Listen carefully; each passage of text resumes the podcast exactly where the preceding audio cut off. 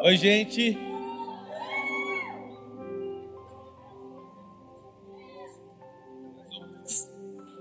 É nós. Fala essa palavra assim, ó, identidade. É o que a gente vai falar aqui agora. Presta atenção.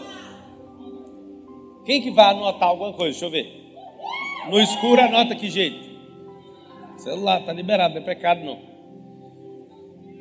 A identidade, vamos fazer diferente. Feche seus olhos aí.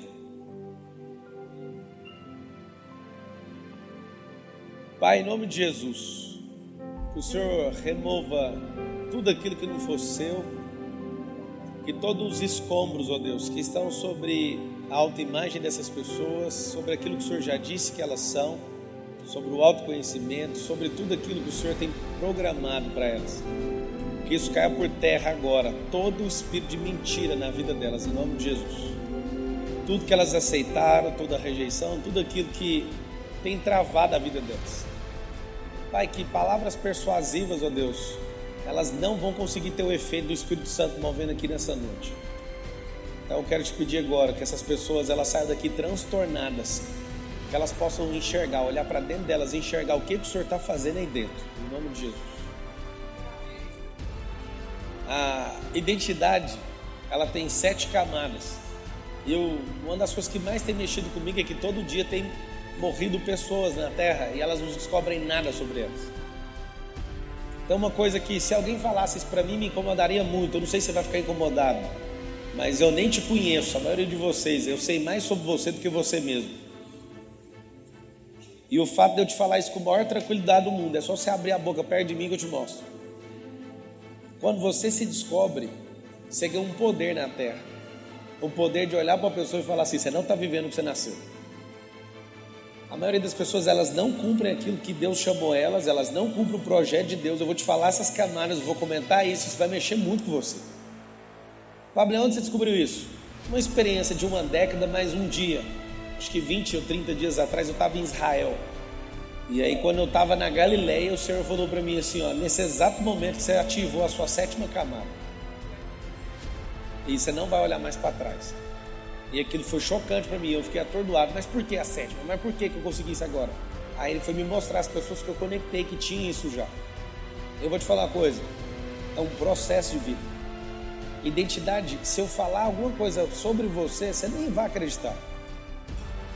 O fato é que se Deus descer aqui agora, pessoalmente, como ele descia no Éden com Adão, e falar para você, olhando no seu olho, acredite que eu vou te falar, você não vai acreditar. Você sabe por quê? Você quer uma prova? Fala assim, me prova. Ele falou para Adão, Adão não acreditou. Falava todo dia assim, ó, você é minha imagem e semelhança. O Adão ouviu da boca dele e não acreditou. Então eu vou te explicar os processos. Você vai anotar os sete, esses, essas sete camadas. E vai dar uma destravada na sua cabeça que você não tem ideia. E eu tive que pisar lá em Israel para descobrir a sétima. Presta atenção. A primeira camada chama projeto. O que, que significa projeto? Você vai escrever assim, ó. Aquilo que Deus fala que eu sou. É a camada 1. Um. Quando você aceita isso, você já destrava a sua vida. Se você quiser na Bíblia, está lá em Gênesis 1, 26. Quando eu ouço e concordo com o que Deus fala sobre mim, só isso. Essa é a camada 1. O que é essa camada 1? Deus tem um projeto. Quem aqui é pai e mãe? Levanta a mão. Vocês têm bons projetos para os seus filhos, sim ou não? Eles não vão seguir o que você quer, sabia disso? Mas se vocês tiverem um projeto excepcional e eles entenderem esse projeto, eles vão andar em unidade com vocês para tocar esse projeto. Vou te dar uma dica, tá? Você que é pai e mãe, não queira oferecer profissão ou chamado seu ou frustração sua na vida dos seus filhos, você vai acabar com a vida deles. Alguns pais fizeram isso aqui com alguns filhos que estão aqui. Eles quiseram transferir frustração ou o que ele queria ser, ou o que foi pouco e queria ser muito, aí jogou nas suas costas, virou um fardo. Isso tampa o que Deus quer de você. Então, uma coisa eu te falo com clareza: não entra nessa gincana de tentar resolver a frustração dos seus pais. Conecta direto na fonte, que a fonte vai te falar: eu te chamei foi para isso. Presta atenção: Deus já falou quem você é. Não precisa acreditar em nada que alguém fale e que essa fala seja contraditória àquilo que Deus falou, porque ele não acha, ele tem certeza. Ele te conhece antes da fundação do mundo, põe isso na sua cabeça. Então, primeira camada, fala assim comigo, é o projeto. Projeto é a primeira camada. Só o fato de eu aceitar aquilo que ele já falou sobre mim, eu destravo. Só que eu não completo essa, essa, essa camada. Você tem que entender uma coisa: ouvir sobre todas você vai ouvir, mas o segredo está aqui, ó. Apesar de ouvir, se você não tiver experiência, não tiver resultado nela e não encher ela volumetricamente, você não passa para a segunda camada. E assim você não passa para a terceira, nem para a quarta, nem para a quinta. Tem gente que fala assim: não, mas para que esse tanto de camada? Vocês querem descobrir mesmo como é que esse trem foi destravando em mim, sim ou não? Qual mulher aqui fez cesárea? Levanta a mão. Sete camadas para chegar até na barriga e tirar um neném, só para você lembrar. Corta sete peles. No seu cérebro, sete camadas. No dia, na semana que Deus criou, sete dias. Cuidado com sete. Anota o que significa sete: plenitude. Cuidado com esse número. Esse número é uma coisa que mostra assim, ó, está completo. Então vai pegando aí. A primeira camada é o projeto. Deus falou, acabou a conversa. Quando eu comecei a voltar e equalizar a conversa de alguém, quando ela falava sobre mim e eu pegava e via se isso tinha a ver com aquilo que Deus falava e aquilo estava abaixo daquilo que Deus falava, eu ignorava aquilo. Presta atenção numa coisa: se Deus já falou, já é. O fato de você não experimentar é culpa sua. Pode ficar em paz, tá? Ele já falou. Fala assim comigo: se ele já falou, já é. Não precisa você pôr a mão nisso mais, já está feito. Ele não vai ver se vai liberar, já liberou. Alguns de vocês não entendem tipologicamente que Jesus, ele já tinha sido ofertado lá na saída do Éden, lá com Abraão oferecendo Isaac, e toda vez que o cordeiro aparecia era Cristo. E alguns caras, não, mas Cristo vai chegar aqui. É tudo por ele e para ele. Já estava acontecendo, já é. Jesus não apareceu no dia que ele nasceu com a Maria, já é. Quando você entende o que já é, você vai conseguir ver ele em tudo. Aí vai fazer uma diferença violenta na sua cabeça. Mas vai pegando. Camada 2, anota aí. Autoimagem. Autoimagem. Auto com U. Autoimagem. O que significa essa camada? É como eu me vejo. Ai meu Deus do céu. O problema é onde tem 80% aqui nessa noite aí, assistindo pelo YouTube, está transmitindo ao vivo. 80% do mundo tem problema com autoimagem. Eles fingem que acreditam na camada 1 no que Deus falou, não tem experiência, mas fingem que acreditam. Camada 2, visão distorcida sobre você mesmo. Agora anota para você saber o que é autoimagem. É o que as pessoas que confiam disseram sobre mim. Autoimagem não é você que criou, é a forma que você se vê pelo que as pessoas que você mais confia falou sobre você. Presta atenção numa coisa: às vezes a insegurança do seu pai configurou você errado, a insegurança da sua mãe configurou você errado. E aí o que acontece? Eles depositaram e falaram tanto e você acreditou, porque pessoas de confiança, pega esse código cerebral. As pessoas que você confia, você não pede o passaporte para elas entrarem dentro do seu cérebro, já está aberto, não tem aduana para eles passarem. Então as pessoas que você mais ama e confia, elas são as únicas que te machucam. Vou te provar agora. Você vai lá na Avenida Goiás, pega um mendigo. O mendigo teve um sonho com você. Aí ele fala assim: qual é o seu nome? Tiago. O mendigo fala assim: ó, tive um sonho, você vai morrer. Você vai importar com isso? Não. Agora sua mãe acordou, está sentado lá no sofá. Tiago, eu sonhei, você vai morrer. Você não vai sair de casa, né? Se sua mãe falar que você vai morrer, você vai morrer. Sabe por quê? Porque você aceita. E não quer dizer por ser seu pai e sua mãe, você tem que acreditar no que está falando. Sabe o que você tem que fazer?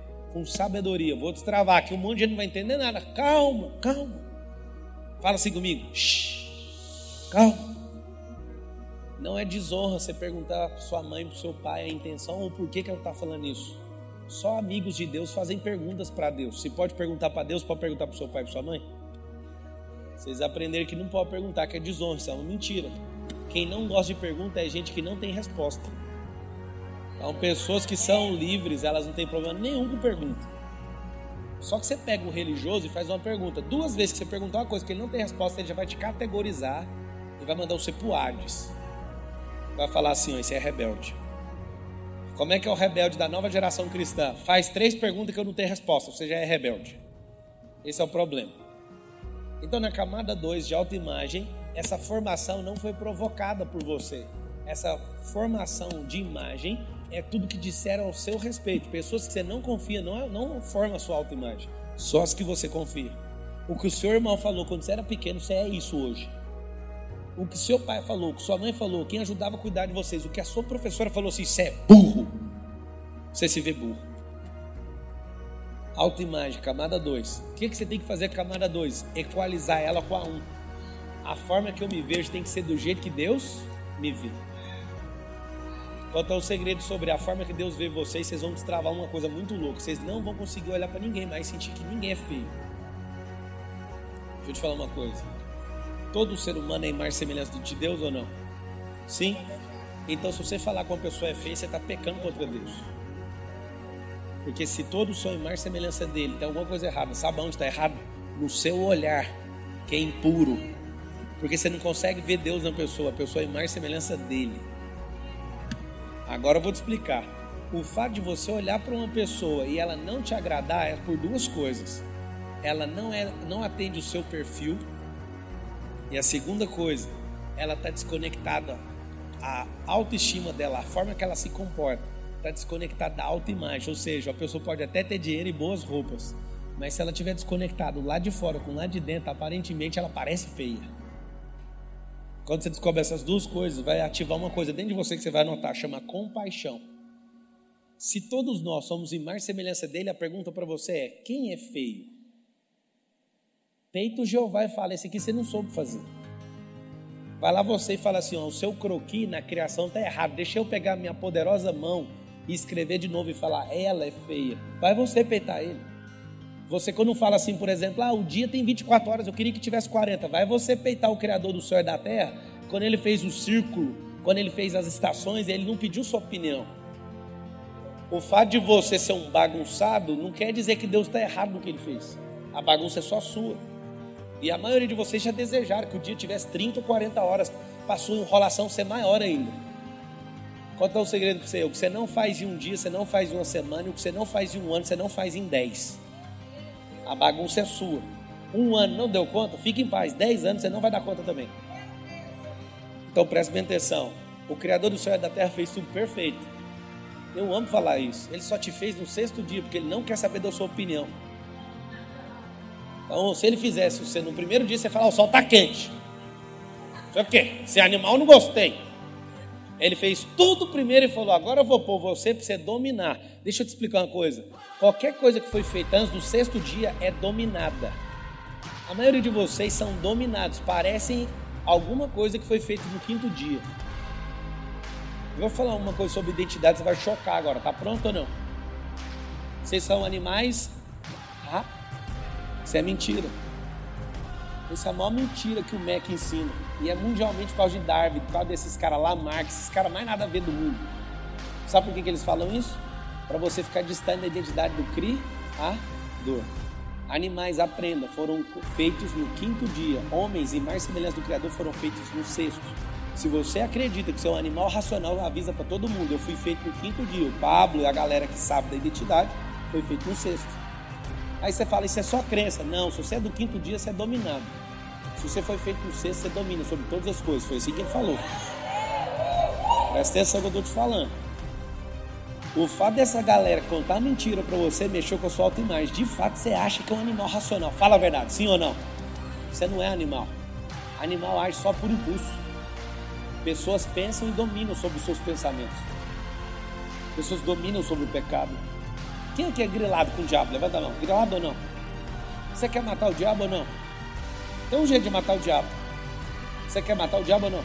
Para de pecar, moço. Pecado alimenta demônio. Mas você não tem grilo com ele. Você dá um monte de ração para ele todo dia. A serpente lá do Éden virou o dragão lá em Apocalipse. Por quê? O pó do pecado. Quando você entende a sua identidade, você fica putaço, mano. Você fala, diabo, não vou te dar comida, você não é passarinho para ficar aqui perto de mim. Então, segunda camada, fala assim: segunda camada é autoimagem. Terceira camada, autoconhecimento com U. Por que, que é com U? Porque diz respeito a você. Autoconhecimento. Essa terceira camada ela é chocante. É o que Deus falou para Abraão. Eu estou decorando. Cadê o Davi? Tá aí? Desceu? Eu estou decorando a fala em hebraico, do jeito que Deus falou com Abraão. É chocante. O que você conhece como saia da sua terra e da sua parentela para uma terra que eu te mostrarei é totalmente diferente no hebraico.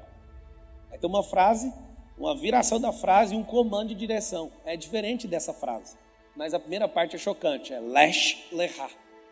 Aí ele fala assim: saia para ti mesmo. Abraão, é o seguinte: pula para dentro, você é um bundão, covarde. Mas quando você pular para dentro, eu vou te mostrar que eu vou romper esses limites, esses limites seus, junto com você. E toda a história de Abraão, Abraão é covarde. Como que um covarde dá conta de ser pai da fé? Fala assim comigo, ó, rompendo os limites. Deus já via ele como pai da fé, não via a dificuldade dele. Aprende esse código. Deus não olha para sua dificuldade, irmão. você não está nem aí para isso. Ele vê você lá no reino. Se você souber a imagem que ele tem sobre você, ele não está nem aí para sua fase agora. Ele não fica assim, nossa, coitado, olha que coisa. Ele olha você lá no reino e fala assim: pode ir que eu estou te vendo aqui, vem. Ele não fica olhando para suas tretas. Essas tretas é só suas, só para você saber. Você que inventa isso. Autoconhecimento é pular para dentro de você. Existem bons caminhos para você pegar para frente, para trás, para cima, para baixo, para esquerda, para direita, para vários lados. Tem 360 graus de direção, mas aprenda uma coisa: só tem um único caminho. Você aprendeu aqui na igreja, qual é o único caminho? Qual o nome da pessoa? Fala assim, ó, para dentro. Aonde que Jesus mora? Do seu interior fluirão? Aonde que esse para dentro você está entendendo o que é ou não? Hein, amigo, presta atenção que eu estou te falando. O Jesus mora aqui dentro. Alguém já perguntou o que, que você está fazendo aí? Alguém já perguntou ou não? É do seu interior que flui isso. E o fato de você não romper isso e não pular para dentro de você, você não vai destravar nem você nem os outros. Abraão, mesmo também tendo uma experiência poderosa com Deus, não destravava. E aí Deus falou: então vai lá e aprende. O cara teve que ir lá e fazer as besteiras da vida dele. E aquilo foi rompendo ele. Uma das coisas mais chocantes da história de Abraão é que Deus falou o quê? Se você, olha aqui, saia daí e vai para um lugar que eu vou te mostrar no meio do caminho. Se Deus falasse para ele, vai lá para o pior lugar da terra, você acha que Abraão iria? Vou mandar vocês aqui, ó. Saia de Goiânia e vai para Afeganistão, que te mostrarei. Você vai? Não vai, irmão. Sabe por quê? Porque aqui é muito próspero. O PIB dessa cidade aqui é superou a 67 países no mundo. Só o PIB de Goiânia, não falando de Goiás, não. Só que o detalhe é o seguinte: Deus não contou para ele, sabia que ele não ia. Falou assim para ele: sai daí que eu vou te mostrar o lugar. E não sai daí que eu vou te mostrar o lugar, o que, que aconteceu? Deus estava mostrando para ele: eu vou te mostrar quem é próspero, não é a terra, é você. Ele saiu da Mesopotâmia, que é o lugar mais próspero do Oriente, tipo os Estados Unidos de hoje, e mandou ele para Canaã, que é uma terra de maldição, só para você saber, na época de Abraão. O que aconteceu? Ele estava falando assim: quem carrega a prosperidade é você. Quando você rompe isso dentro de você, é onde você encosta o seu pé e suas mãos e se prospera. Então eu não vou falar para onde que eu estou mandando, senão você vai bundar, João. Eu vou te explicar de novo. Pula para dentro, rompe dentro de você, porque quando você romper esse rio, aonde você pisar, você derrama o rio, aí o lugar prospera. Presta atenção numa coisa. Essa camada para mim ela é mais bruta que existe. Porque ninguém pode fazer nada por você. Deixa eu te explicar. Na camada 1, Deus fala: você é isso. Na camada 2, seu pai sua mãe falarem, seu irmão, sua professora, você é isso. Na camada 3, ninguém vai falar nada, você vai ter que fazer. Anota assim: camada 1, Deus falou. Na camada 2, meus pais e parentes e professora falou. Na camada 3, ninguém vai falar nada, eu vou ter que fazer. Romper limite não rompe com palavras. Para romper limite, rompe com ações. O que, que é limite? É uma barreira. Esse monitor aqui é uma barreira eu não vou romper barreira com palavra. Eu vou mover com ações. Eu preciso mexer nisso aqui. E o autoconhecimento eu só vou ter ele de fato se eu romper com ações. Presta atenção. Presta atenção no que vai acontecer aqui nesse lugar. Quantas pessoas aqui já bateram, já ultrapassaram um milhão de reais em patrimônio? Levanta a mão. Um, dois, três, quatro. Quatro pessoas. Deixa eu contar um negócio para vocês. Ou a Bíblia inteira está errada ou vocês estão mentindo. Eu acho bom que quando toca em dinheiro fica todo mundo alerta. Olha que tem mais louco. Olha aqui. Deus não é o Deus do ouro e da prata. Deus, quando deu sabedoria para Salomão, Salomão não ficou o mais rico da terra. A rua da Nova Jerusalém é de ouro. O trono de Deus não é revestido de ouro. Tem alguma coisa errada com você. Alguém fala, você veio falar foi de dinheiro. O que pensou isso? Em primeiro lugar, você tem uma crença, você tem que quebrar sua crença sobre pobreza cristã. Isso não existe. Ah, pelo amor de Deus, tira isso de mim. Você quer ou não? Jesus só pegou no pé do jovem rico porque o Deus dele chamava Mamon. Mas do José de Arimateia que ele falou: faz tudo o que você tem que fazer porque seu dinheiro tem propósito. Do jovem rico não tinha. O jovem rico falou: Eu cumpro os dez mandamentos. Aí Jesus pegou e fez um teste com ele. Então faz o seguinte: vende tudo que você tem. Aí o menino, que ninguém sabe o nome dele até hoje, ele falou assim: Ah, eu faço tudo em menos isso. Primeiro mandamento: amar a Deus. Ele amou um Deus chamado Mamon, não Jesus que estava na frente dele. Se amasse, ele dava, estava nem aí. Só que você tem um monte de crença, um monte de crença. E se você não romper essas crenças, vai acabar com sua vida. Uma das maiores crenças que a gente aprendeu dentro de igreja, presta atenção na crença. Maior é o que serve. Essa frase é de Jesus, sim ou não? Sim ou não? Aí você aprende errado. O que você pensa? Eu vou varrer o chão por 20 anos, porque o maior aqui é o que serve. Deixa eu te explicar uma coisa. Maior é o que serve, é o que continua crescendo em graça, sabedoria e entendimento, e ele começa a servir famílias, ele começa a servir cidade, ele começa a servir nação. Ou então ele começa a servir o mundo inteiro com o próprio sangue. Maior é que serve significa crescer em servidão. Lembra de servidor de computador. Servidores bons servem mais pessoas. Quando você fica travado por 10 anos servindo só um, você está fazendo alguma coisa errada. Maior o que serve significa, se eu romper, eu vou servir muito mais pessoas. O cara que está falando aqui agora, em 2005, tinha problema com gagueira. Era só tomar uma pressão, ficava gago. Se eu ficar só na minha e tivesse corrido, o meu rompimento foi entrar numa vaga de instrutor de treinamento da Brasil Telecom. Eu fui executivo lá, trabalhei oito anos, liderei mais de 5 mil pessoas lá. Mas naquele dia, eu via falar, fazia assim, ó. Só quando ficava nervoso. Mas um cara falou, se enxerga, você não vai dar conta. Aí naquela hora mexeu comigo, eu falei, ah, agora eu vou. Aí na hora do processo seletivo esqueci de ficar gago. Sabe por quê? Por um motivo. Tinha que romper isso dentro de mim, senão eu nem ia estar aqui hoje. Deixa eu contar um segredo para vocês. Não é esse papo de um dia você vai falar aqui na frente, não. Você vai falar nas nações. Ele te deu elas como herança. Só que é o seguinte: se você não romper o que está aí dentro, você não vai para lugar nenhum. Romper, para não falhei. Que bom que você falhou. Isso chama humanidade. Tá tudo top por enquanto. Agora, quando você vê alguém que não falha, tem alguma coisa errada. Fraude. Quando você vê um crentão, eu tenho 23 anos que sou cristão, tá? Quando você vê um cristão falando que não falha, ele é uma fraude. E se ele está fazendo isso ainda falando que não falha, eu dou minha palavra para você. Eu, Pablo Marçal, nunca vi um cristão que não falha. E é doidado, nunca vi. Eu já vi uns que tem pose assim, sabe? Vai falhar, nunca vi. Todos falham. E aí que está a graça do Evangelho. Que Jesus ele está preocupado com o seu pecado? Não. Se você olhar para todos os homens de Deus, Deus nunca focou no pecado. Deus foca só na amizade. Você que corre dele quando peca. Só isso.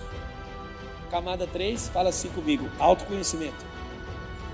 Camada 4, anota aí. QI é o seu desenvolvimento complexo de raciocínio. Os seus cálculos complexos, as suas tomadas de decisão, tudo é químico. Só a parte química do corpo é o cérebro. QI é consciente intelectual é o raciocínio. Pablo, eu posso confiar nele? Jamais. Pablo, mas eu tenho que desenvolver ele? Sempre. O seu raciocínio determina suas tomadas de decisão. Jesus usava no, no, na, na, na, parte de raciocínio aquelas perguntas. Você já viu Jesus respondendo alguém? Tudo é pergunta. Aquilo do raciocínio. Então, sim, você tem que treinar seu cérebro, porque se você não treinar ele, você fica sendo manipulado o tempo inteiro. Como que eu vou romper nessa barreira? Treinando o cérebro. Ir para a escola foi muito ruim para você, mas foi bom por um motivo, senão você nem ia saber nem fazer conta. Você foi para a escola, foi manipulado um monte de coisa, você aprendeu a fazer o quê? Contas. Tomar decisão. Você tem que sim romper isso, sabe por quê? Porque essa é uma das esferas do ser triuno. O corpo é uma das esferas do ser triuno. Só que tem um negócio, um monte de gente ignorante quer falar assim que não presta. Chama o cérebro de carne. Deixa eu explicar uma coisa para você. O que no Éden chamava corpo, depois do pecado chama o quê? Carne. Só que o seu cérebro é uma máquina para você usar. E o cérebro vai inclinar você sempre para o pecado. Agora eu vou te explicar tecnicamente. Vocês querem saber o porquê ou não?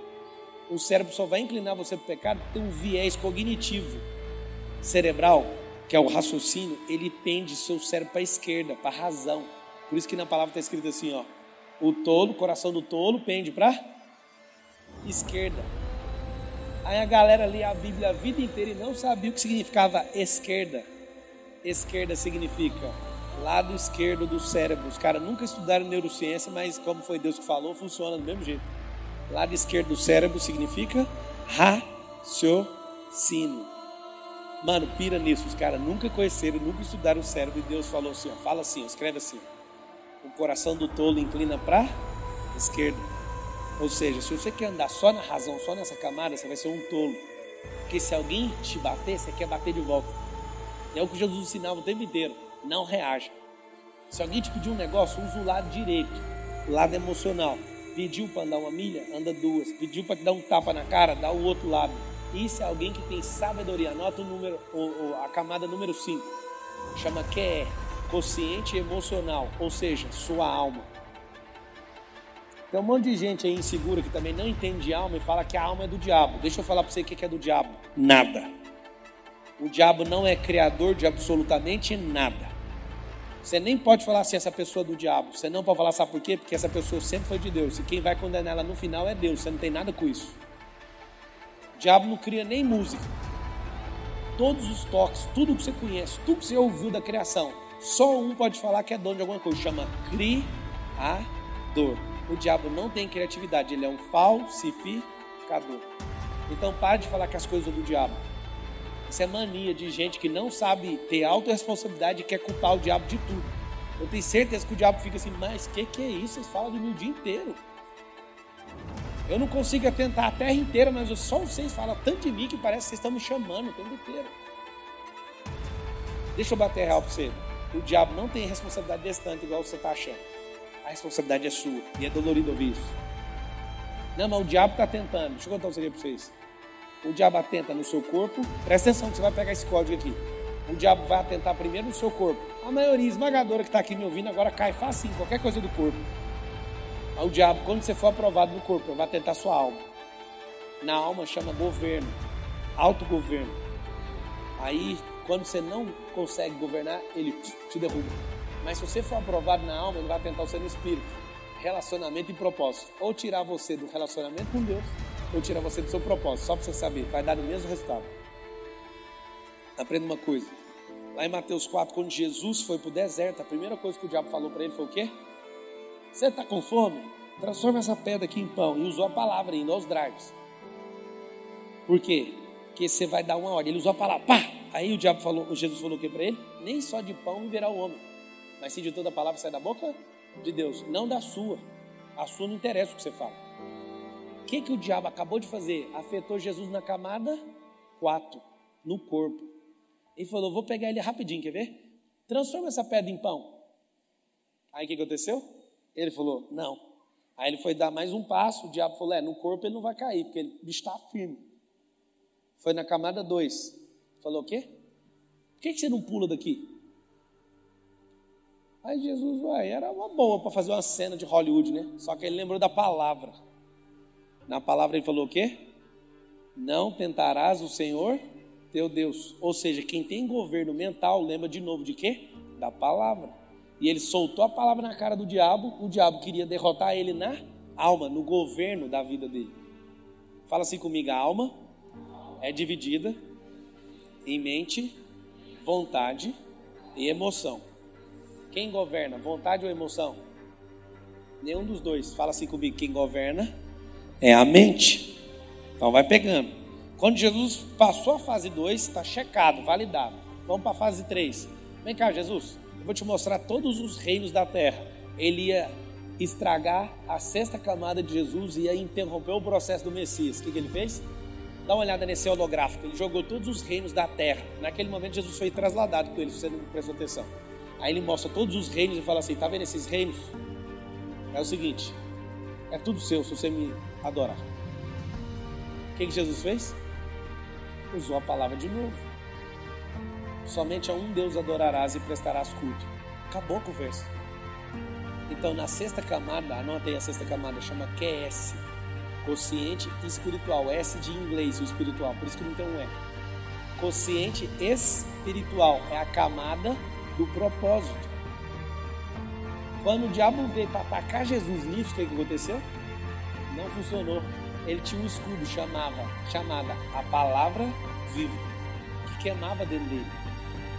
Engraçado é que tudo que ele perguntava para o diabo, o diabo perguntava para Jesus, ele falava assim, ó, e se? Se és o filho de Deus, faça isso. Ou seja, colocando dúvida. Se eu fosse eu anotaria assim, ó, toda vez que o diabo vier, ele vai mandar um se. Quem que é programador? Tem alguém que é programador? Tem um se na programação, né? Igual, se essa fórmula foi isso, então tal coisa.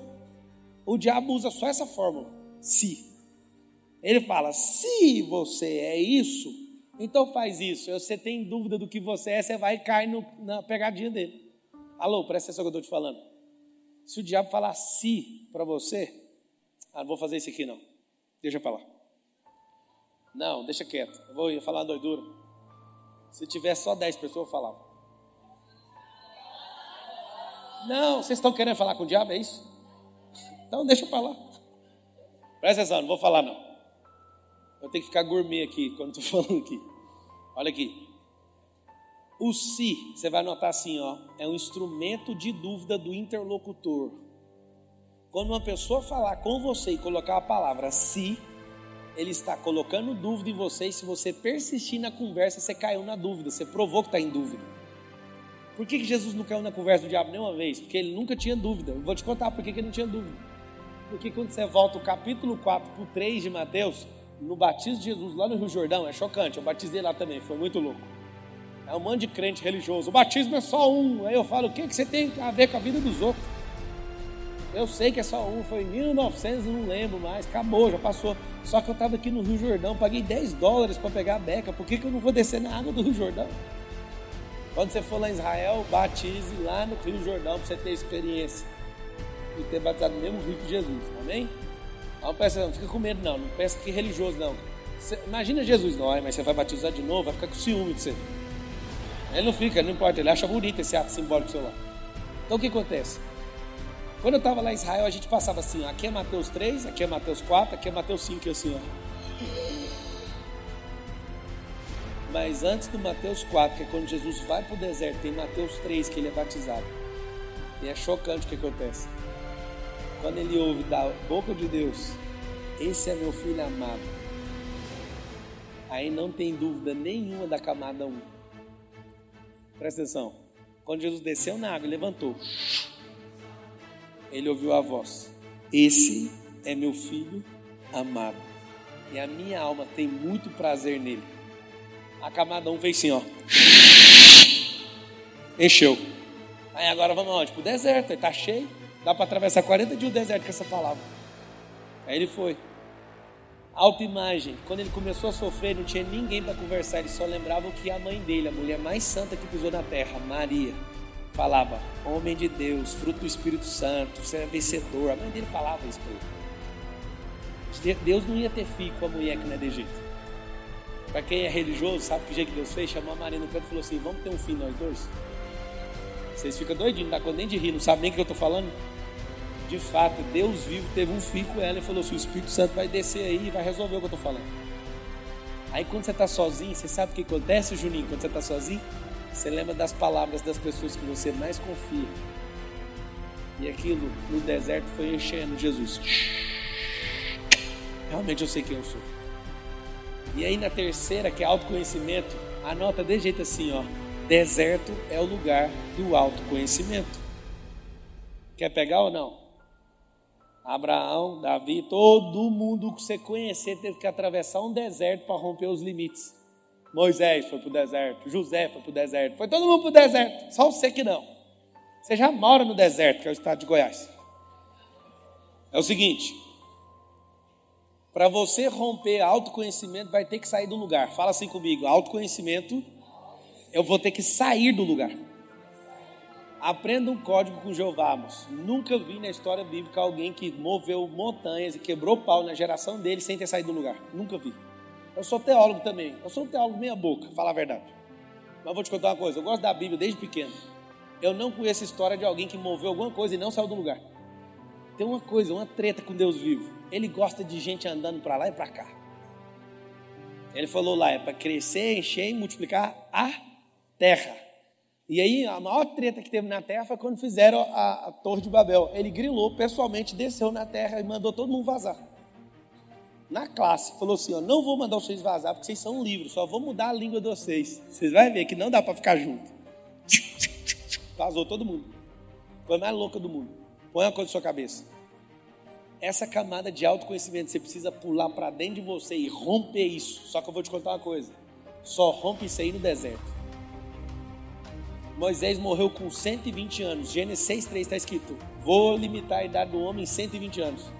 Um monte de gente fala besteira. Moisés não cumpriu o propósito, cumpriu sim. O propósito de Moisés nunca foi morar em Canaã, foi levar o povo. O propósito de José nunca foi ser governador do Egito, mas alimentar e salvar a família dele. Só para você saber. E todo bloqueio que você tem tem intimidade com seu propósito. Só, só para você entender. Quando ele foi expulso de casa, José, Deus falou: seu propósito é cuidar desse povo, aonde te magoou. Propósito de Moisés, todo mundo, você vai pirar. Propósito de Davi ser rei, era o cara mais excluído do reinado. Não morava nem na cidade do próprio pai. Você tem que entender uma coisa: a camada do autoconhecimento não depende de fala de ninguém, depende de você atravessar aquilo que Deus mandou você fazer. Põe isso na sua cabeça. Não adianta ninguém falar nada para você na camada 3. Não vai adiantar.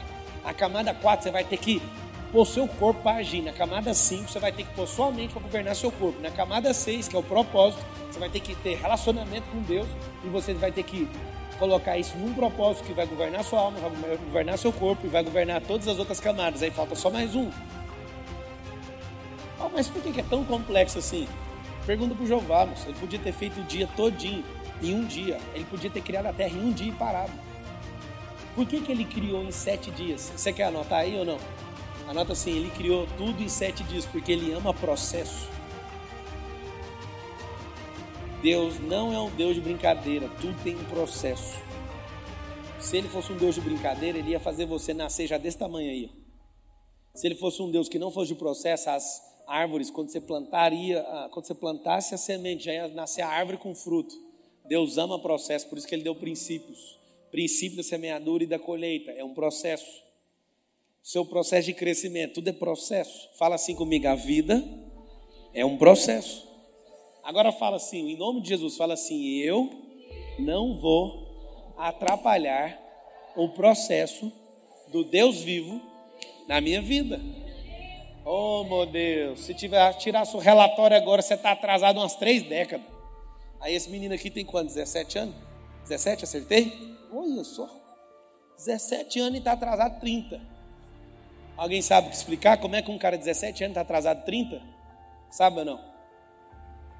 Ou seja, os que não sabem explicar o que eu vou falar só vivem no raciocínio. Porque se subir um degrau numa camada de cima, vai entender na hora. Deus não enxerga ele com 17 anos. Se ele estiver andando em sabedoria, Deus sempre vai operar com ele o dobro da sabedoria da idade dele. Se ele tem 17, é o dobro. Você não entendeu o que é Salomão? Salomão é um homem que tinha toda a sabedoria que homens, se tivessem vivo de 900 anos de idade, não tinha sabedoria dele. Vou contar de novo. Vamos falar de dinheiro que é interessante. Salomão, G de Dias, o nome de Salomão em árabe, para quem não conhece, chama G de Dias. Salomão tinha 3,4 trilhão de dólares de patrimônio. O segundo homem mais rico da história da humanidade é Andrew Carnegie o Gigante do Aço, 1906, 480 bilhões de dólares. Aí vem um terceiro cara da história da humanidade mais rico do mundo, Jeff Bezos, 140 e poucos, nem sei o que, que jeito tá agora. O Jeff, para virar o Salomão, precisa de 900 anos, com rampas exponenciais de resultado. Ele precisa aumentar 28 vezes o patrimônio dele, só que ele precisa de 900 anos para fazer isso. Você sabe quem era o Salomão de fato? Alguém que rompeu essas camadas todinhas, mas tem um problema com Salomão que eu suplico pela minha alma que você não caia nisso nem eu. Salomão terminou mal. Salomão destravou tudo que tinha na terra. Salomão olhava para um boi, falava do boi, olhava para o sol, destravava tudo da natureza, tudo. Eu passo mal ouvindo provérbios, porque eu, parece que eu estou do lado dele sentado, ele falando assim, ô Steve, anota aí. Tal coisa. E na hora que ele estava tirando uns provérbios, ele viu uma mulher, aí falava: Essa aí eu vou pegar para mim. Tava tudo incertinho, era só falar: Essa mulher é uma piriguete. Aí não pode pôr isso na Bíblia, eles trocavam a palavra. Aí quando ia falar a coisa, ele olhava e falava: Não, essa eu vou pegar para mim. Qual que é o problema do Salomão? Que eu suplico por você, tá?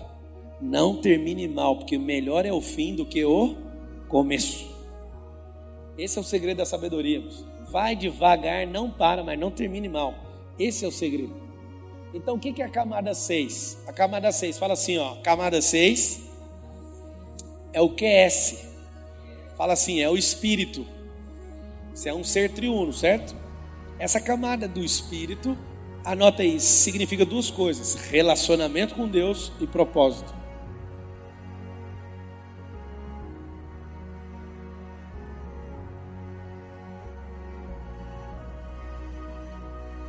Relacionamento com Deus e propósito. O que é a camada 7? Anota aí. É a mesma coisa do sábado, é a mesma coisa de quando chega no fim. Fala assim comigo: o fim é melhor que o começo. Por que, que o Salomão escreveu isso? Que o fim é melhor que o começo? Porque o dele foi terrível. Vou dar uma dica de vida para vocês. Se preparem, que os religiosos não gostam quando eu falo isso.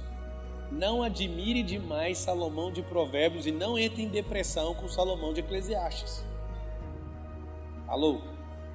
O Salomão de Provérbios é sim um grande homem de Deus. O de Eclesiastes também. O problema é que uma coisa estava no começo, a outra estava no fim. E no fim ele não terminou bem. Então ele fala muita doidura lá. Aí você fala, é invalidado? Não, é inspirado por Deus para te mostrar que Salomão não era Deus. Ele tinha sabedoria, ele não era sabedoria. Você tem que pegar esse código. E uma das coisas que eu mais estudo na Bíblia é a vida de Salomão. Eu não sei que encarga é esse, mas eu só sei que eu estudo. E eu não tenho problema nenhum, eu não desrespeito ele por nada.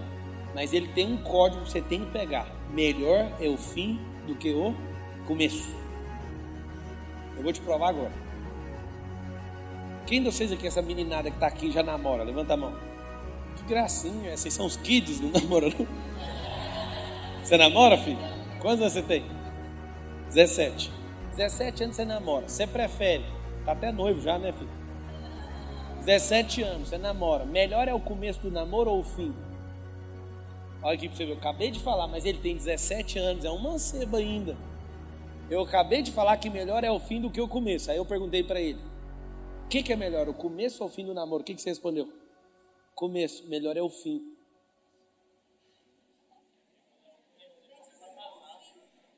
Ver, o fato de vocês, pss, pss, pss, o fato de vocês não terem a resposta prontinha, porque eu estou falando, mostra que vocês estão na camada de QI.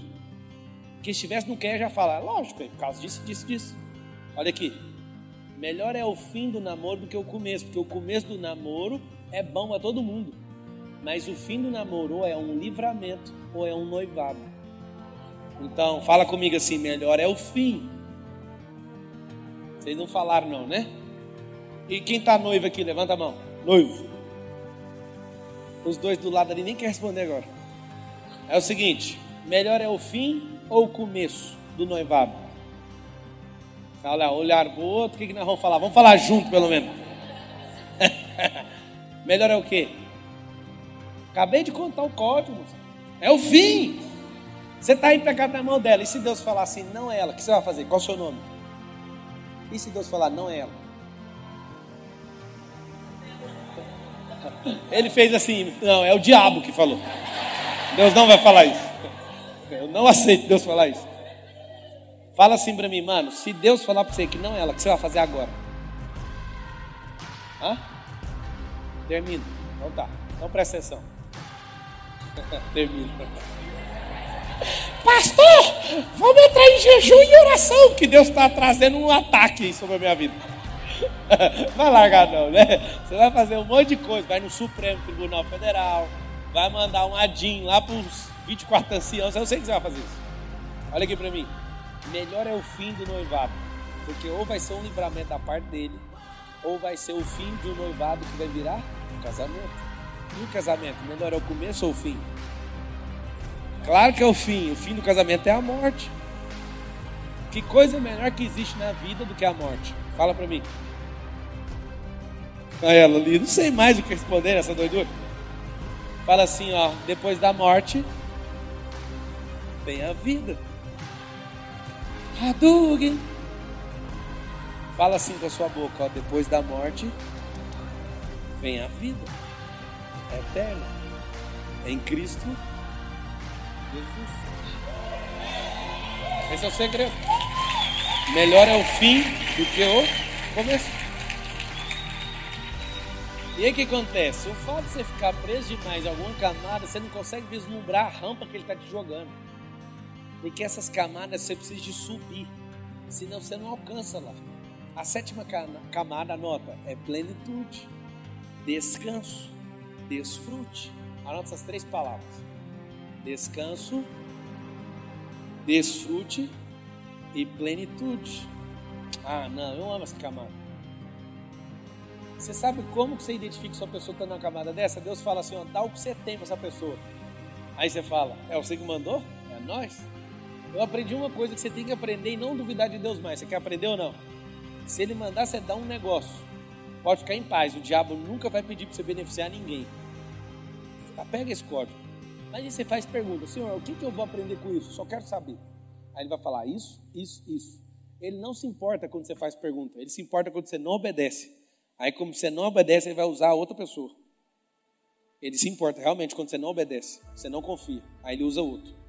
Agora, quando você faz 10 mil perguntas, ele te responde todas com o maior prazer. Então, entende uma, entenda uma coisa. A plenitude é uma camada que chama transbordo, que eu tenho tanta coisa que eu não seguro. Ontem à noite eu dei um presente para minha esposa. Quem estava aqui ontem no evento? Eu dei um iPhone 11 para ela. Ela pode comprar a hora que ela quiser. Só que ela não tem coragem de comprar, não sei porquê. Só que ela começou a, a transbordar na vida dos outros. Ela não gostava disso. Ela começou vir uma vez. Ela até deu uma palestra. A primeira palestra dela foi ontem aqui à noite. Eu choquei, mano. Eu falei, manda trazer um iPhone para essa mulher. E na hora que eu dei o iPhone para ela, ela fez um negócio que eu nunca vou esquecer na minha vida. A Alvina, que é diretora nossa lá em São Paulo, tá aqui. E ela é o braço direito da Carol. A Carol pegou o celular dela. Na hora que eu, eu tô te contando isso pra você pegar a história. Na hora que eu pus o celular na mão dela, ela pegou o dela e deu pra ouvir. É um oito. Ela fez assim, tchuc! Ela olhou pra mim, você não importou não, né? Não. Isso chama transbordo. Quando Deus põe uma coisa na sua mão, não segura outra mais não, dá pra alguém. Solta. Entende? Aprende isso. Quando você for de jeito e Deus fala, ah, vou ter que lançar o iPhone 12, sem você usar o 11, que eu gostei de ver isso. Eu tenho que te dar as coisas, porque você dá conta de fazer do jeito que eu gosto. Quer pegar o código? Anota. Melhor é dar do que receber. Se você quiser ver o jeito que Deus vê a terra, anota isso aí. Melhor é dar do que. Por que, que Deus fala que é melhor dar do que receber? Porque você não tem nada para dar para Ele. E Ele está te ensinando a ser como Ele é. Você quer ser pleno? Sim ou não? Só opera na camada de plenitude quem fala babando essa frase. Fala assim comigo, ó, melhor é dar que receber. Ah, não. Eu peguei o corte da minha esposa. Eu chamei ela, vamos fazer um curso online para abençoar a família, casamento, tal, criação de filhos. Não. Vamos fazer por causa das pessoas. Não. E foi, foi, foi, foi, foi.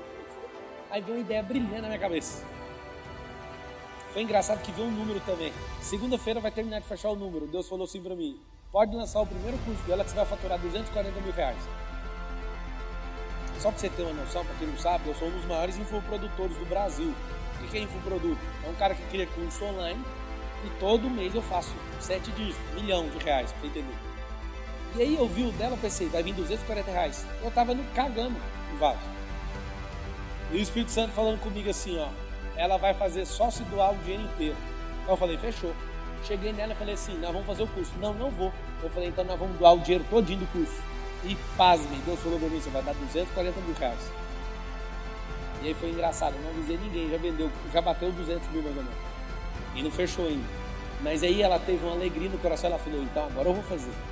E ele me deu o código, eu peguei no ar na hora. A gente vai doar isso aí tudinho para caridade. Presta atenção. O que é plenitude? Quando você não segura o que Deus manda para você em excesso. Deus vai te dar as coisas, Ele não quer que você use a sua, Ele vai te dar mais do que você dá conta de suportar, para você transbordar na vida dos outros.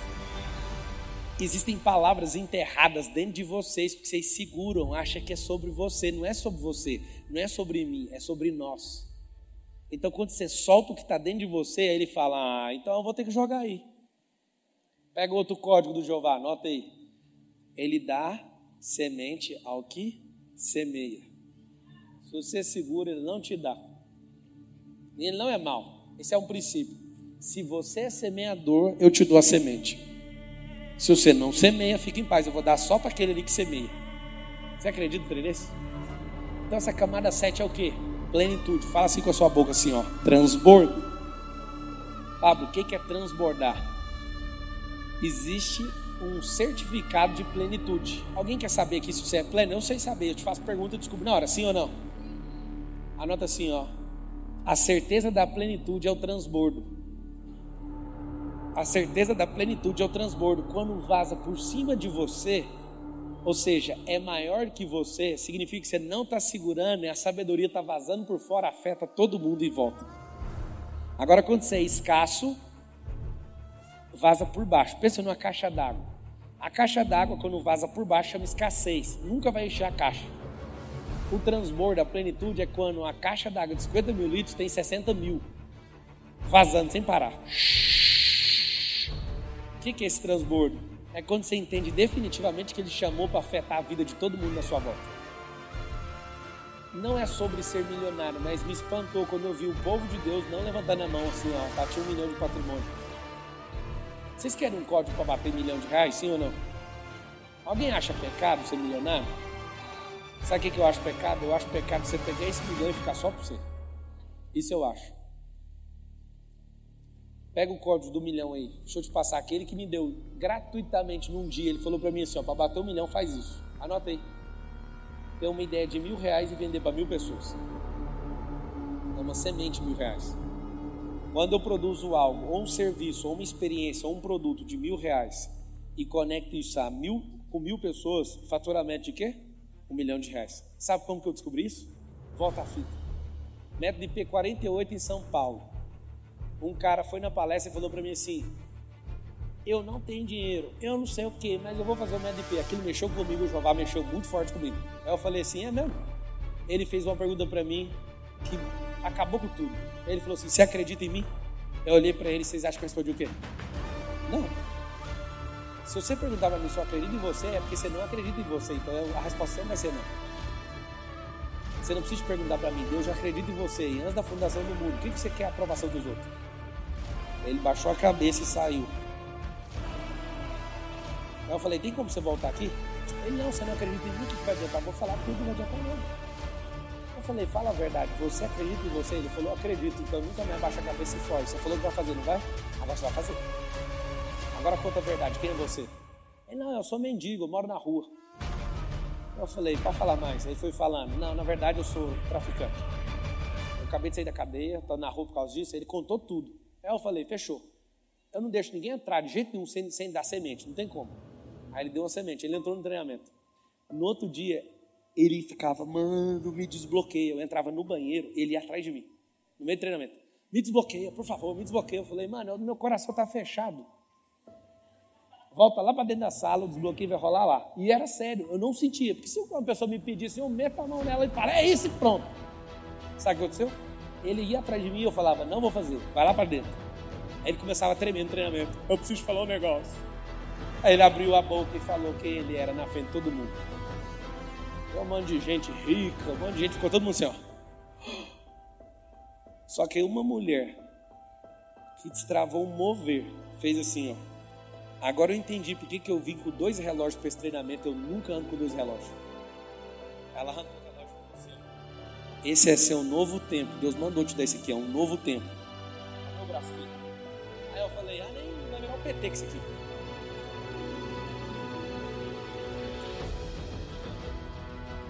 Apesar de já ter feito alguns anos atrás o primeiro, Deus falou assim para mim: dá um milhão de reais para ele agora. Eu falei, Lúcifer, você está entrando na transmissão.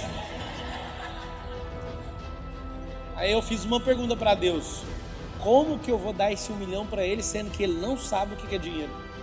Ele falou claramente para mim assim: ó, a semente do milhão. Eu era ignorante, não sabia. O que é a semente do milhão? Ele dá mil reais para ele e fala para ele não consumir, só plantar e replantar esse dinheiro. Aí eu peguei mil reais na hora e dei para ele. Não usa, na hora. toma aqui, ó. Aí uma pessoa que não acreditava em nada, mano, começou, um monte de gente vinha, eu vou te dar emprego, eu vou te dar. Virou um quebrantamento violento no ambiente. Tudo porque o mendigo resolveu entrar no negócio. E naquela hora ele soltou tantos códigos que eu ficava assim, ó.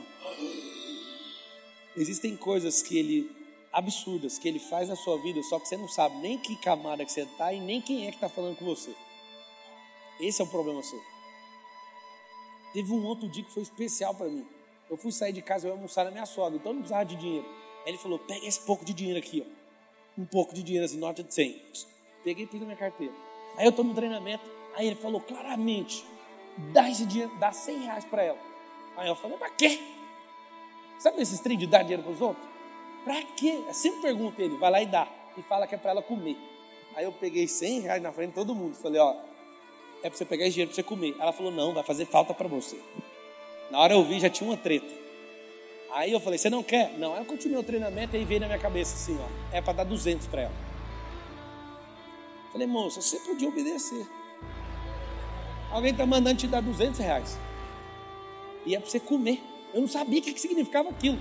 E ela falou a mesma coisa. Na hora que ela falou assim, a segunda vez, isso vai fazer falta para você, várias pessoas começaram a chorar. Porque as pessoas pegaram o código no ar. Deus dá tudo o que você quer e precisa, e às vezes até o que você não precisa para você transbordar, e você não quer pegar. E aí eu falei, Deus, não é de Deus, isso é meu, então eu vou parar com isso. Aí eu voltei e continuei o treinamento. Aí ele falou assim: agora saca tudo que está na sua carteira e dá para ela, é para entregar. Eu falei: não pegou 100, não pegou 200, vai pegar o resto por quê? Aí eu cheguei nela e eu tinha certeza que ela não ia pegar. Eu fui, ranquei o dinheiro e falei assim: é seu. Ela falou: então me dá. Pá! Pegou o dinheiro. Eu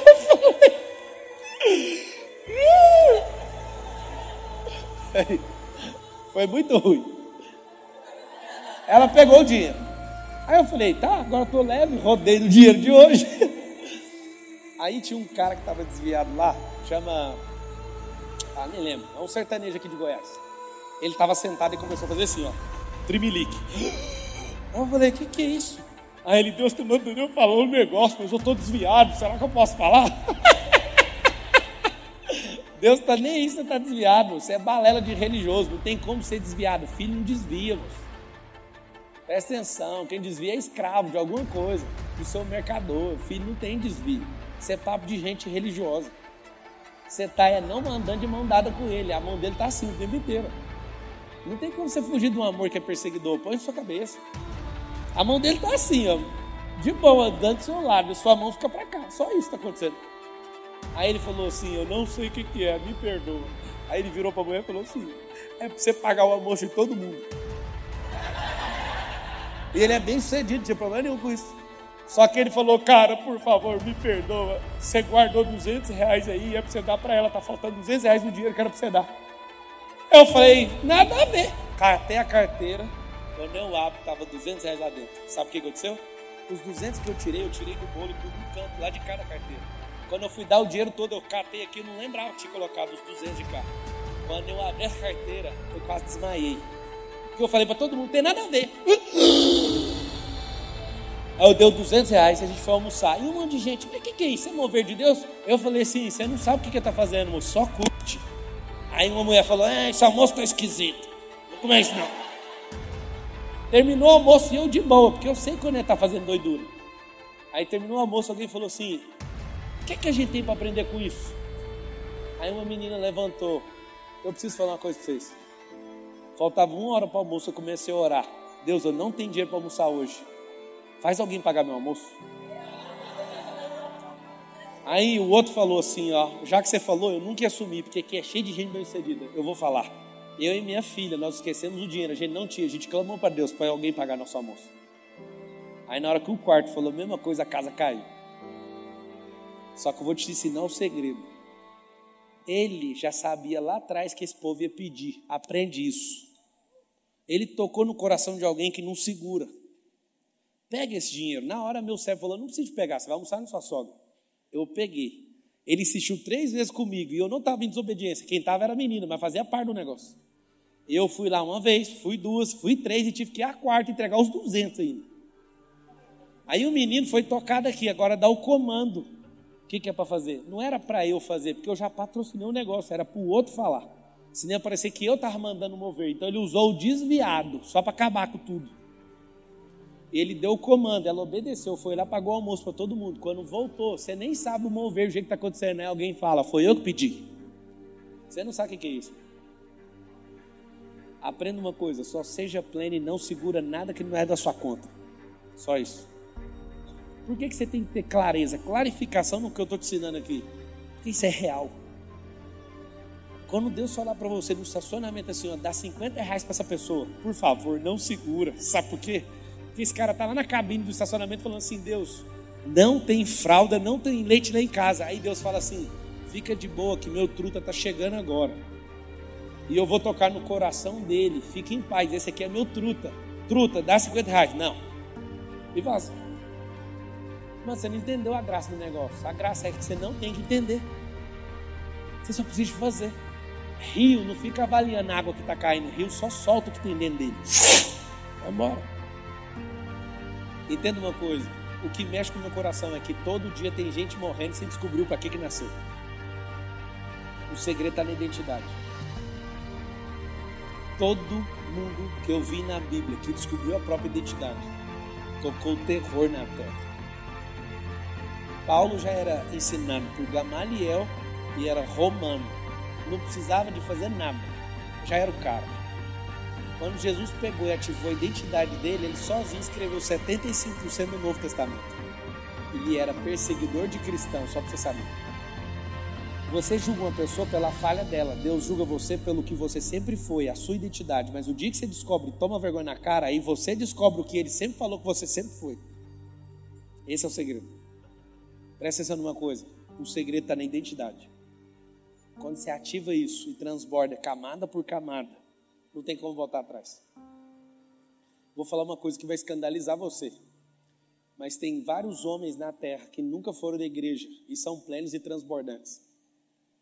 No íntimo deles, eles não rejeitam a Deus, mas eles usam os princípios que Deus instalou na terra. Você pode falar o que você quiser, você que é religioso acha que alguém tem que vir para a igreja para transbordar na vida dos outros. Não precisa. Sabe por que, que a gente se ajunta como igreja? Para salvar outras famílias, porque a igreja de verdade não existe. O que existe são famílias reunidas em unidade para salvar outras famílias.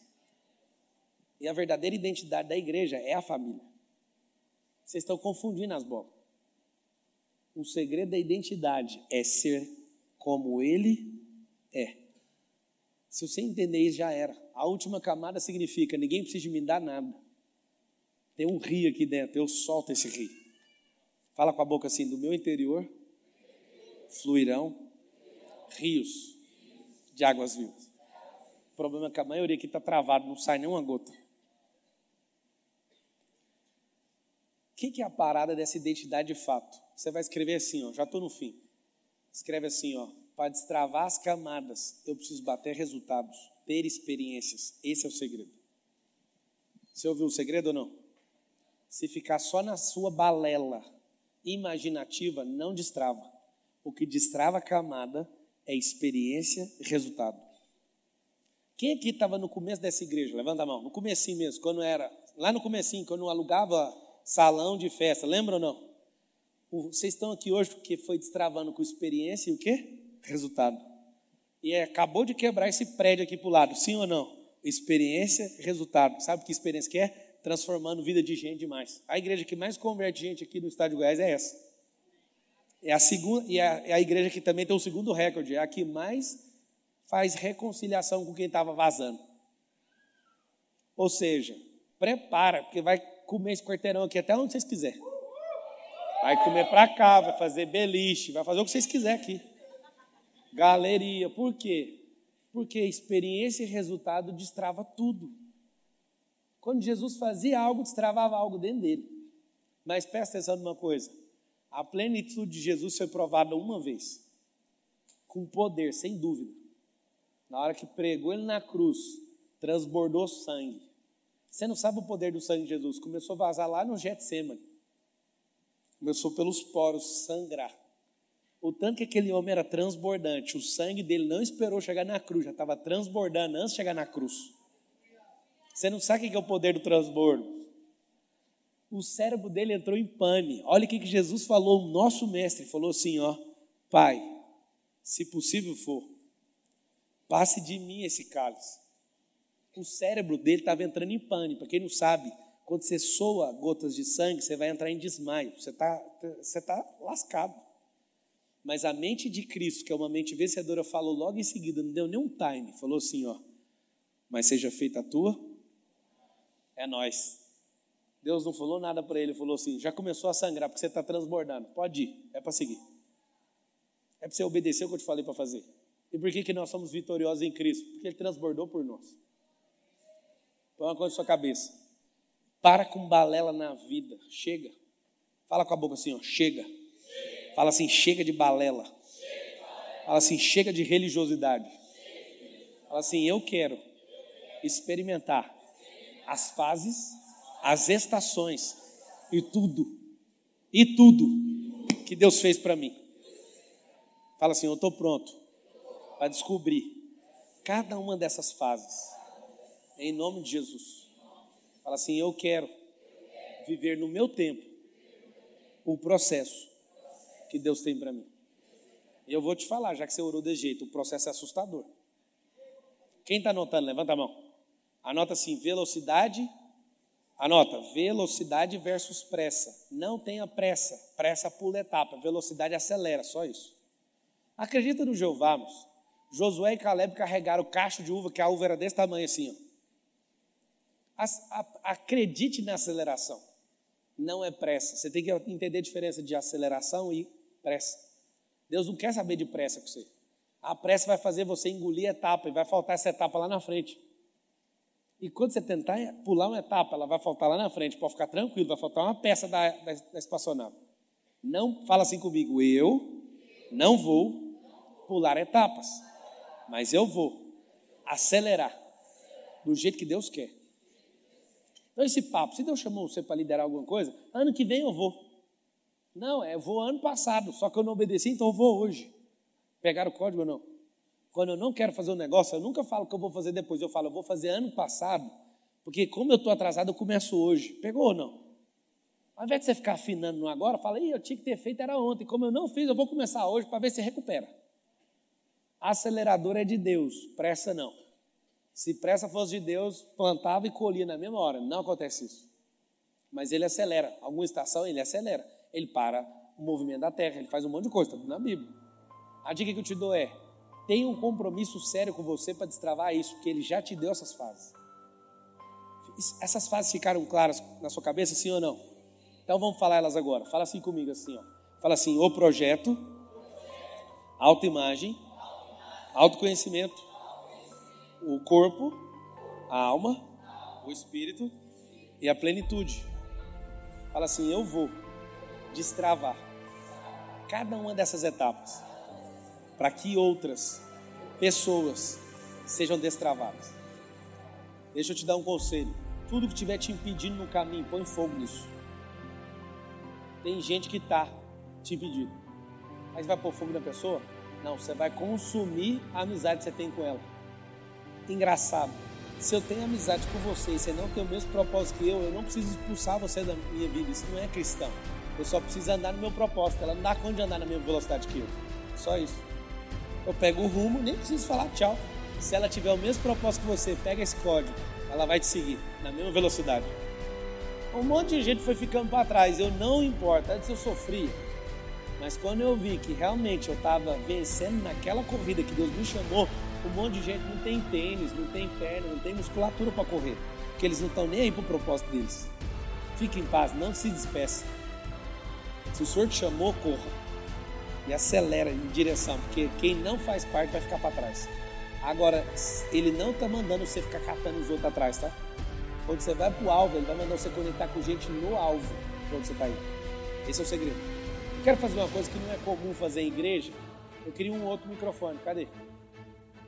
Libera aqui, eu quero ouvir perguntas. Pergunte sobre identidade. Eu quero responder vocês aqui. Faça isso agora. Vamos lá, rapidão, já estou encerrando. Microfone aí. Quem quer fazer pergunta? Entrega para ela e depois para ele lá. Aqui, ó. Só porque tá mais rápido, depois você passa para lá. Manda pergunta. Oi, eu queria saber como é que eu descubro a minha identidade. Você quer saber como você descobre a identidade? Primeira coisa é descubra o que, que ele falou. Eu acabei de explicar como é que faz as fases. As fases é uma atrás da outra. A primeira é o projeto, está em Gênesis 1, 26. Você com todo o seu coração ler Gênesis 1, 26 umas mil vezes, seu cérebro destrava. É porque você de fato não acredita no que está escrito. Façamos o homem a nossa imagem e semelhança e domine ele sobre os animais do céu, sobre os animais da água, sobre os animais da terra, sobre toda a terra e sobre todo o réptil. É isso que está escrito. Quando sua ficha virar, que aquilo ali é sobre você, você vai pirar. O que você aprende lá chama domínio, dominar sobre todas as coisas. Amanhã vai acontecer um negócio aqui nesse prédio. No final eu quero ouvir só quem tiver afim. Amanhã vai acontecer um MEDP aqui. Quero agradecer a Igreja Casa. Eu estou muito feliz de fazer um MEDP aqui dentro desse prédio. Vai rolar amanhã e sábado. E eu tenho uma felicidade, eu vou confessar um negócio para vocês. Se eu voltar para Goiânia, essa aqui é a minha igreja. Essa é uma coisa já decidida. Para quem não sabe, eu estou andando na Monte Sião com o Theo Hayashi lá em São Paulo. Eu estou muito feliz que ele é um pai de um mover, como eu estou vendo mover aqui. Mas deixa eu contar um negócio para vocês. É a quarta vez que eu venho falar aqui. E pela primeira vez eu vou fazer o MEDP dentro de um prédio de uma igreja. Estou muito chocado com isso. Eu acho que tem alguma coisa de errado acontecendo na minha vida. E aí a parada é o seguinte: você perguntou isso aí. Todo mundo que quiser estar tá comigo aqui no MEDP são dois dias. Eu vou ficar nesse canto aqui direito. Eu atendo até o último, até o final. Os que quiserem estar tá comigo, pode juntar aqui de boa, que eu vou te explicar como é que faz. São dois dias seguidos. E o pau quebra.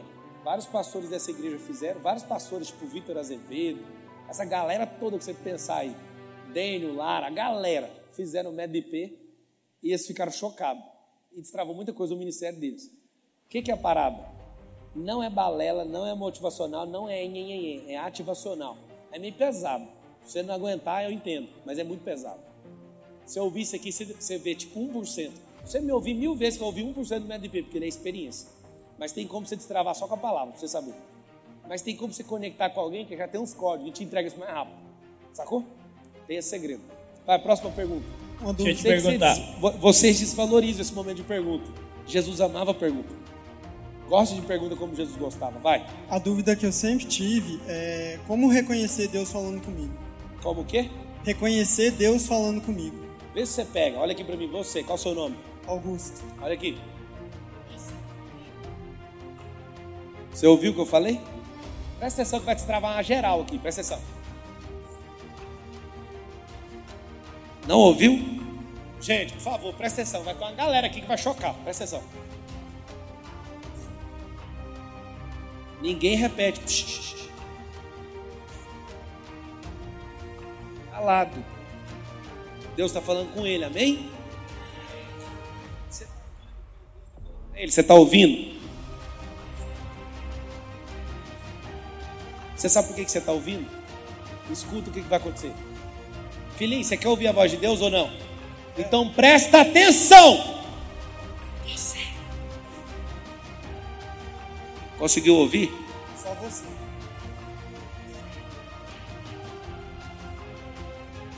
Você é mago.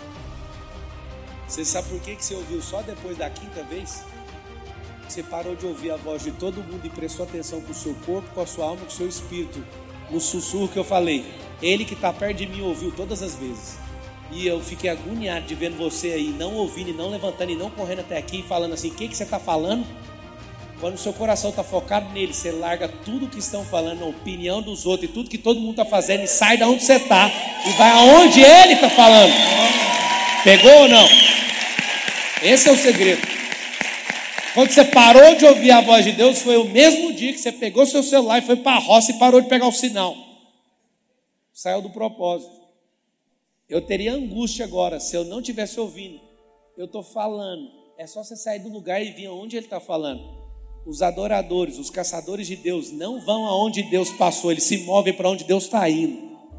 Então, quando você ouve a voz dele, que é bem doce e suave, que é o Espírito Santo que fala, ele não fala gritado para chamar a sua atenção.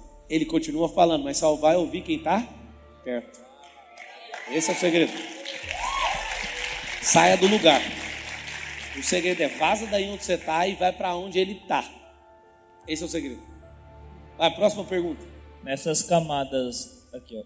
Fala. Essas sete camadas que você falou, a gente transita no processo da vida, a gente transita em todas, vai numa, volta noutra, Sim, vai numa. Às vezes você ouve o seu propósito, o propósito está na sete, mas o fato de você não fluir, só ouvir, não mudou nada. Saber e não fazer é o mesmo que não saber, só precisa saber, tá? O fato de você ouvir todas, parece que você tem familiaridade, mas você não transbordou em nenhuma. Você tem que encher uma, depois a outra, a outra, a outra, até que não tem volta. Tem um cara que mora nessa cidade aqui, eu desafio vocês conhecerem ele. É um cara de camada 7, chama Reinhard Hartler. Alguém conhece ele? O Reinhard mora em Goiânia, é um austríaco. É o cara mais camada 7 que eu conheço na minha vida inteira. Reinhard Hartler. É, não é Hitler, é Hartler, é austríaco. Parece Hitler, mas não é Hitler do Hitler. Aham, mas é ele mesmo. É um cara que você pode seguir. No Instagram é o contrário, o nome dele é Hitler Reinhard. Ele é um cara camada 7, assim, que transbordou em tudo. Ele precisa de 30 mil reais agora pro orfanato dele, ele não pede para ninguém. Fala assim, Deus, você sabe que eu não vou pedir? Vou pedir para você. Ele pede para Deus, o dinheiro aparece na hora que ele manda. Mas também sabe o que ele já fez? Transbordou tanto que Deus não tem problema nenhum em semear nada para ele, dá nem um semente para ele, dá tudo. Ele chega no lugar, Deus fala, dá isso, toma, toma, toma, toma, não é meu mesmo? Ele é o cara, cara. Eu não vou falar muito sobre isso, vocês vão pirar. É um daqueles caras igual o João que já foi no céu, saca? Ele mora aqui em Goiânia, chocante. Vai, próxima pergunta. Lá atrás, lá. Não forma para ir embora, não, moço. Ouve as pessoas fazendo pergunta aqui, pode ter algum código seu lá dentro da boca dela. Pergunta. É, E quando bloqueio assim, no caso é a família? 80% de todo mundo que está aqui dentro desse salão tem bloqueio familiar. E como lidar com isso? Como o quê? Como lidar com isso? Bloqueando? Como? Vou te explicar como. Jesus pegou um cego. Olha como que ele desbloqueou um cego. Um ele pôs a mão, o outro era outro cego. Ele pegou, cuspiu no chão, pegou barra e tacou na cara dele. A resposta para você é: cada desbloqueio é individual. A gente não, a gente não é máquina. Lembra disso pro resto da sua vida. Precisa saber que bloqueio que é e descobrir no seu bloqueio como que desbloqueia. Dentro de você tem um desbloqueio. Olha que coisa mais louca. Nunca esqueça disso. Jesus curou um cego de um jeito e outro cego de outro. Só que aí Pedro estava escrevendo teologias de Jesus. Aí falou para todo mundo: olha, só cuspir no chão e jogar na cara do outro. Não tem nada a ver. Toda vez que Jesus fazia algo, fazia diferente. Ele trata você com individualidade. O desbloqueio individual, só para você saber. Bloqueio eu aprendo, é coletivo, desbloqueio individual. É engraçado, dá para bloquear vocês tudo. Vai para dentro da igreja com alguém bloqueado, bloqueia vocês tudo de uma vez. Mas o desbloqueio não desbloqueia tudo de uma vez. É igual prosperidade. Prosperidade é individual, a crise é coletiva. Doido ou não? Próxima pergunta. Fábio, Fala, levanta a mão, deixa eu ver. Aqui. Balança assim, ó. Ali, vai. você falou a respeito da- das pessoas que às vezes você está Quem é você? Seu nome? Meu nome é Valdir. Valdir. É, A pessoa está numa velocidade né, e a- não te acompanha. Como você faz nesse caso que as pessoas não estão te acompanhando nesse processo das sete camadas? Como é que é? Quando a pessoa não acompanha essa, essa, velocidade que você está na, na- É o seguinte, se ela, eu estou indo numa velocidade, ela não acompanha, ela tem que andar com outro bando. Deixa eu te explicar. Não se sintam ofendidos. Patos não andam com águias. Águias são generais do reino. Patos não. Não tem problema nenhum. O pato ele não voa, então não tem como a águia ficar adulando o pato. Não dá para voar. Então se a pessoa quer ser soldado, deixa ela ser soldado. Se é general, vai lá. Porque o general não pode ser soldado, porque o soldado não dá conta de ser general. Pegou o código ou não? É só isso. Vai, mais duas perguntas. Vai, rapidão. Você havia comentado sobre os desbloqueios. É, Qual o seu nome? Michele, Ah. toda vez que você fala sobre o desbloqueio, você fala sobre a questão de ativar a ira. Total. Esse desbloqueio ele pode acontecer só com esse tipo de sentimento, oi? Ou é, precisa haver uma intensidade. Por exemplo, ontem, você- antes de ontem você falou sobre o choro, sobre alguma coisa, e agora você acabou de falar cada pessoa tem uma forma de desbloqueio. Sim. Você tem que se fazer perguntas para descobrir em que determinado pergunta- momento aconteceu. Qual o seu nome? Michele. Michele, a pergunta é para descobrir a causa, ok? O desbloqueio sim, precisa de ativar a ira. A ira na Bíblia não é pecado, desde que você use ela como ignição. Está escrito assim, ó. Irai-vos, mas não pequeis, não se põe um sol sobre a sua ira. Significa, resolve rápido. E não durma, senão você vai ficar magoado. É isso está escrito lá.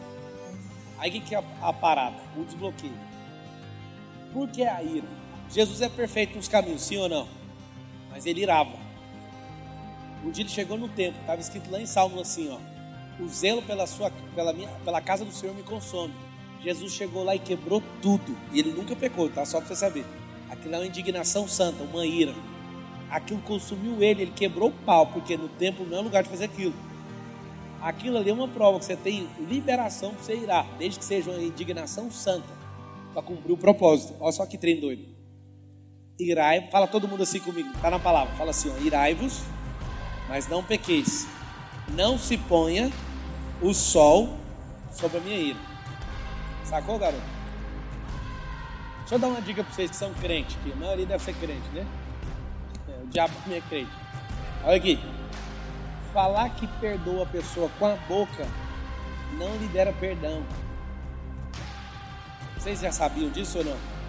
Vocês querem liberar o perdão verdadeiro, sim ou não? Muda o olhar para a pessoa. Troca a experiência bem aqui, ó, chama córtex visual. Quando eu troco a minha experiência ao seu respeito, eu deixo ser livre. A prova do perdão é quando eu olho para você, eu não sinto mais nada, você está livre. É desse jeito que Deus olha para você depois que Jesus veio. Antes tinha uma ira eterna, mas quando Deus olha para você, você está livre. Porque Jesus te salvou. Acabou. Esse é o segredo, trocar o olhar. Fala com a boquinha assim, ó. Eu preciso trocar o meu olhar com o meu cônjuge, com os meus filhos, com os meus pais e com os meus inimigos. Aprenda uma coisa sobre inimigo. Não leva para sua casa para jantar mais, mas não tenha eles na coleção. Eles não precisam saber que você não vai levar mais. Só não tenha eles como inimigo. Troca o olhar e deixa eles livres, porque você vai ficar livre. Última pergunta, vai. Fala, Titi.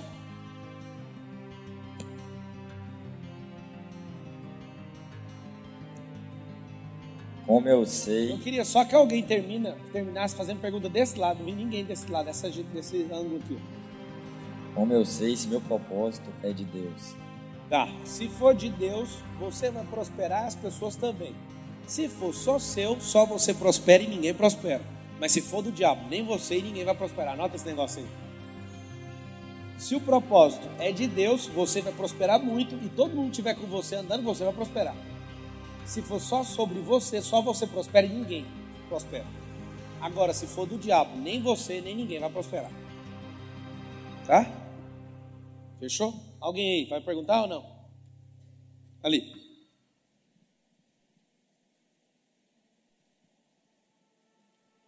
Pode falar. Como identificar o meu propósito? Fala todo mundo assim, ó, para identificar o meu propósito, eu preciso ativar a minha identidade. Se tiver dúvida na sua identidade, estuda a teologia perfeita. Alguém conhece a teologia perfeita? Teo é Deus, logia é estudo. Teologia é estudo sobre quem? A teologia perfeita é Cristo.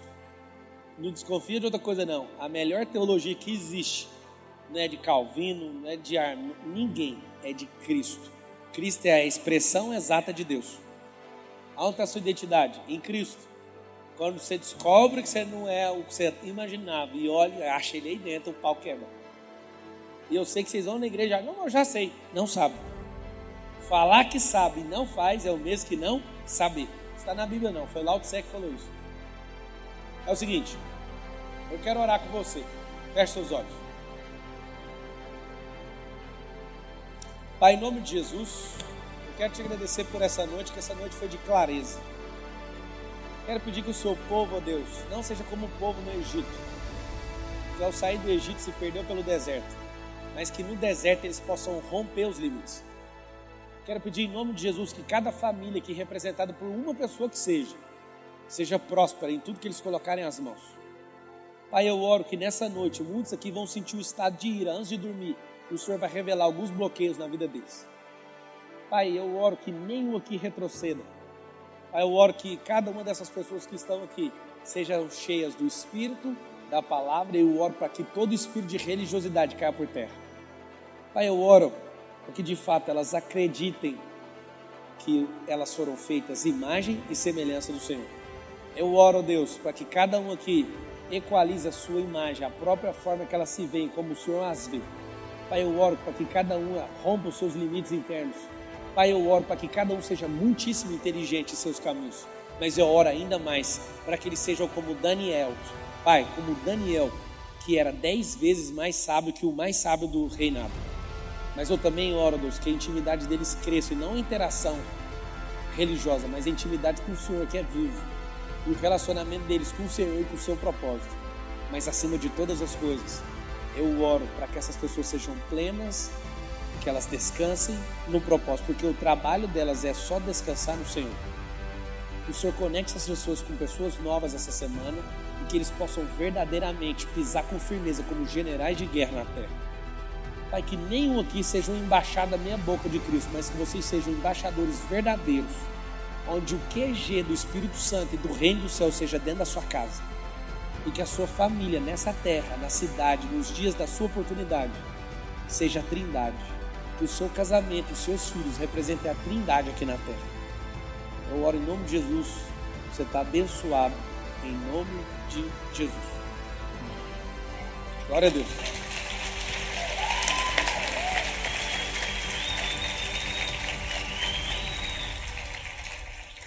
Presta bem atenção. Vai rolar um método. Eu não sei se tem quantidade de vaga para um monte de gente que quer. Quem quiser saber o que, que é e quiser estar colado comigo dois dias, espera bem aqui na frente, que eu mesmo vou falar com você, minha equipe está aqui. Pode vir aqui na frente que eu falo com você, fechou? É nós. Deus abençoe, gente. Vai tocar o terror na terra.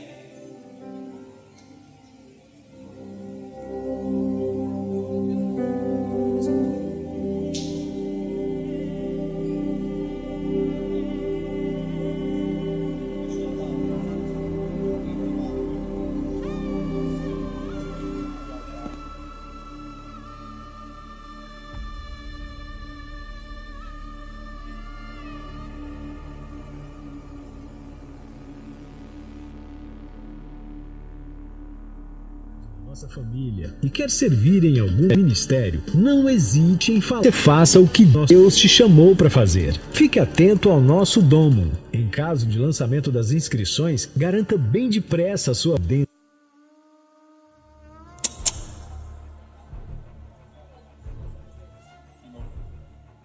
André, alguém da minha equipe, vem aqui no palco aqui para mim, por favor. André ou alguém? Salve.